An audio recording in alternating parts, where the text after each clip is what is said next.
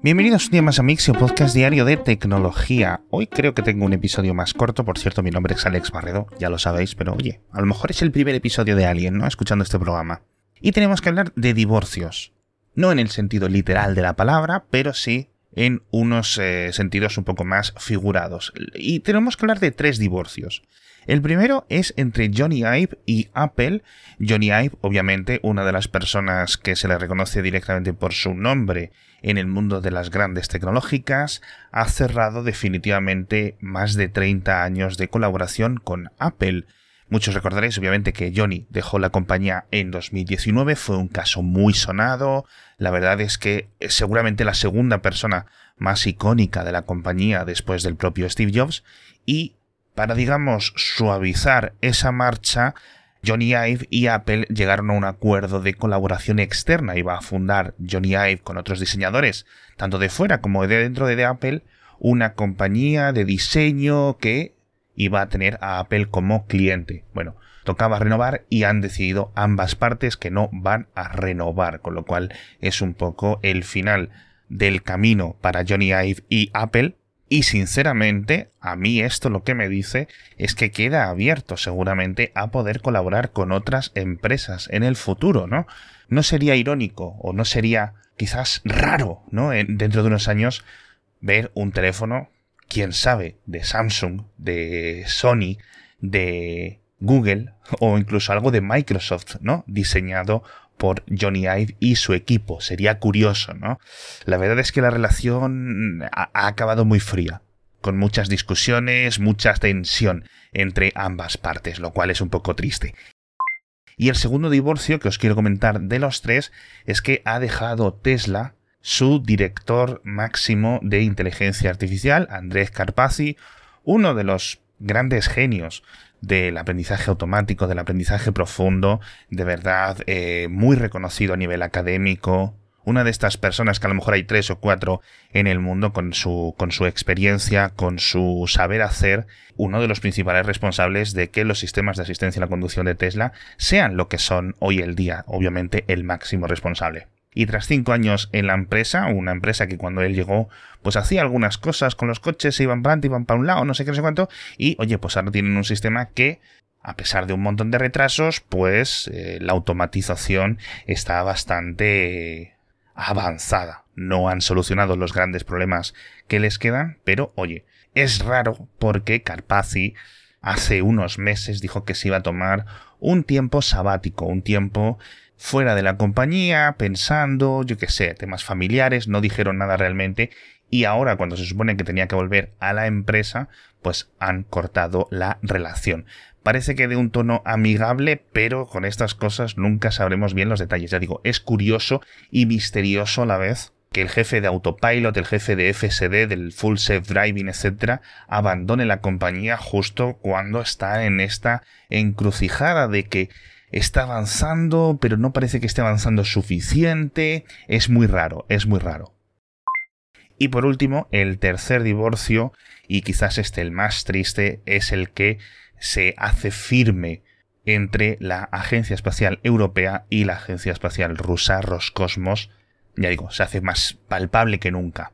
Desde el consorcio europeo dicen que cesan definitivamente la colaboración con Rusia en cuanto a la misión ExoMars, algo que poco a poco durante estos cuatro meses de invasión de Ucrania había sido uno de los grandes puntos de fricción. Y creo que minutos o horas después de que se anunciara esto formalmente, veremos al final la misión ExoMars en el futuro cómo acaba, bueno, minutos después, el jefe de Roscosmos, Dimitri Rogozin, que como ya sabréis los que escucháis este podcast y los que escucháis otros podcasts de tecnología aeroespacial como el podcast Parsec de Matías Zavia y Javier Atapuerca, sabréis, está completamente desquiciado, está ido completamente de la cabeza, ha prohibido a sus astronautas en la Estación Espacial Internacional utilizar el brazo robótico europeo, que lleva muy poco tiempo en la Estación Espacial Internacional y que está acoplado en un módulo ruso, el módulo Nauka, del que hemos hablado en este podcast.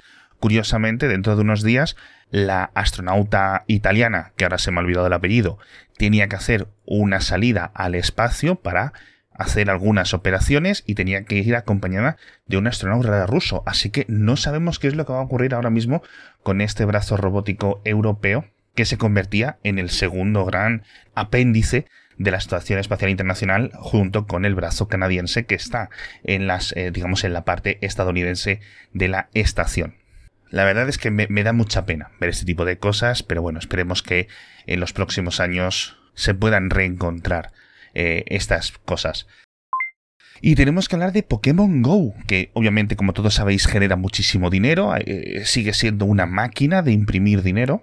Ya son seis años desde que el juego llegó a los móviles y me han llegado unas estadísticas bastante interesantes y que yo desconocía por completo y que creo que os van a interesar porque eh, dan detalles de cómo Pokémon Go sigue siendo no solo una fuente de dinero para su empresa, sino una fuente de dinero o de generación de dinero a nivel de turismo. Hace un mes, en el mes de mayo, eh, durante los días 13, 14 y 15, se celebró un evento local en Sevilla, en lo que denomina Niantic la zona safari. Bueno, esto lo suelen hacer en un montón de países y creo que era el primero que se realizaba en España. Y según la empresa se movilizaron más de 20.000 jugadores, las cuales la mayoría no solo de fuera de Sevilla, que dicen que el 93% eran de fuera de Sevilla, es decir, gente desde Madrid, desde Córdoba, desde Cádiz, desde Barcelona, etcétera, yendo a Sevilla a jugar esos días para poder sus móviles, ¿no? Disfrutar de las cosas específicas virtuales que hubiera en esa geolocalización sino que además decían que el 57% eran extranjeros, lo cual es curioso, ¿no? Y además, la cifra que más me ha llamado la atención es que dicen que de media estos 20.000 jugadores se gastaron unos 400 euros no en el juego, que seguramente alguno se lo dejaría, pero 400 euros de media en durante esos días pues alojarse, comer, hacer turismo, visitar la ciudad, etcétera, con lo cual quizás algunas personas lo usaron como de excusa, oye, vamos a ver Sevilla estos días que además capturamos algunos Pokémon y hacemos no sé qué cosas, ¿no? Bueno, curioso, ¿no? Que 20.000 personas viajen y gasten tanto dinero por un videojuego. La verdad es que me ha sorprendido y es que sigue teniendo muchísimo, muchísimo tirón.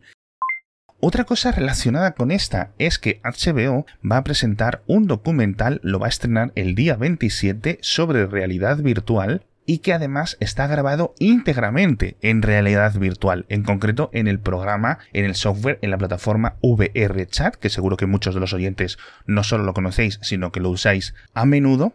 Y este documental se titula Nos conocimos en realidad virtual y ya digo, el 27 de julio se estrena, es decir, en unos pocos días, os dejo el tráiler en las notas del episodio, y parece que se va a sumergir un poco pues, en la vida, en las experiencias de múltiples de los jugadores, de múltiples de las personas que realizan cada vez más parte de su vida social y laboral incluso dentro de VRChat. Sobre todo eh, después de la pandemia, del aislamiento, etcétera, ¿no? Mm, creo que puede ser algo interesante, la verdad. Yo seguramente lo vea el día del estreno, porque a pesar de que yo no uso VRChat, me ha llamado muchísimo la atención el tráiler y creo que puede ser y que va a ser, sin duda, una puerta de entrada y el momento en el que muchas personas, no sé si millones, pero ciertamente miles de, espectadores conozcan por primera vez este software. Así que a ver cuáles son las partes de este mundillo que se desvelan en el documental. Por cierto, eh, tenemos muchas más noticias que comentar. Hablamos de una nueva proposición de nuevos emojis en la lista Unicode 15. Ya sabéis que cada varios meses se proponen nuevas eh, añadidos para la lista oficial. Estamos cerca de los 4.000 emojis ya y si todo sale bien se deberían de aprobar en septiembre y los mm, llegarían a vuestros teléfonos pues depende del teléfono y depende del ordenador que tengáis, pero unos meses después. En este caso, bueno, no es una lista exageradamente grande, eh, en otras ocasiones ha sido una lista de propuestas mucho más larga, pero tenemos eh, medusas, maracas, burros, jengibre, tenemos guisantes, tenemos tres nuevos colores para los corazones, tenemos unos emojis de una mano haciendo como el símbolo de para, ¿no? Eh, con la mano levantada y algunas cositas. Así que bueno, os dejo un enlace para que los veáis. Me parece que también hay un nuevo emoji de la Wi-Fi, que este, la verdad es que es muy esperado, al menos por mí. Vamos a hablar ahora de ciberseguridad. Dos cositas. La primera es que un ex trabajador de la CIA, no un ex espía, sino un, una persona que trabajaba como ingeniero de software en la CIA, ha sido condenado en Estados Unidos por filtrar datos a Wikileaks. Joshua Schulte, que fue en 2017 el que filtró pues creo que fueron como 9.000 páginas de documentos internos en los que se mostraban un montón de mecanismos y de herramientas de hackeo que tenía la CIA. Algunos eran un poco viejos, estaban hablando de cosas de 2013, 2014, 2015, 2016, etc. Y se los filtró a Wikileaks, lo que se conoció como la filtración Vault 7. No fue tan rimbombante como la filtración de Edward Snowden con la NSA, pero la verdad es que sí que causó bastante revuelo, sobre todo porque se revelaban un montón de mecanismos técnicos y hubo un montón de conflictos. Reveló, eh, por ejemplo, espionaje de Estados Unidos en un montón de países de Europa, etc. Así que ahora a Joshua Schulte le ha condenado un jurado, no sabemos cuál es la pena que va a decidir el juez, supongo que en unos días, pero pues, seguramente le caigan bastantes años de prisión.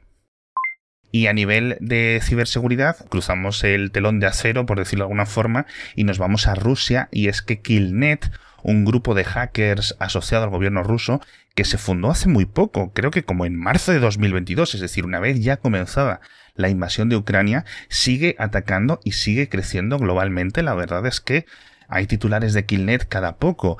Eh, fueron los que atacaron Eurovisión para intentar detener las votaciones, fueron los que han atacado el gobierno de Noruega, el gobierno de Rumanía, el gobierno de Moldavia, la semana pasada creo que hicieron unos grandes ataques al gobierno de Lituania y parece que lo han intentado incluso con el gobierno de Estados Unidos y es que durante al menos unas horas consiguieron modificar la web del Congreso de Estados Unidos lo cual confirmó eh, la propia agencia que, eh, digamos, gestiona esa web. Parece que no se robaron ningún tipo de datos y lo sabía la gente, digamos, porque estuvieron presumiendo en su grupo de Telegram de haber podido hacer este deface, ¿no? De, de la web del Congreso, aunque solo fuera durante unas horas. Pero bueno, Hablamos de muchas más cosas en el boletín, ya sabéis que todo lo tenéis en las notas del episodio.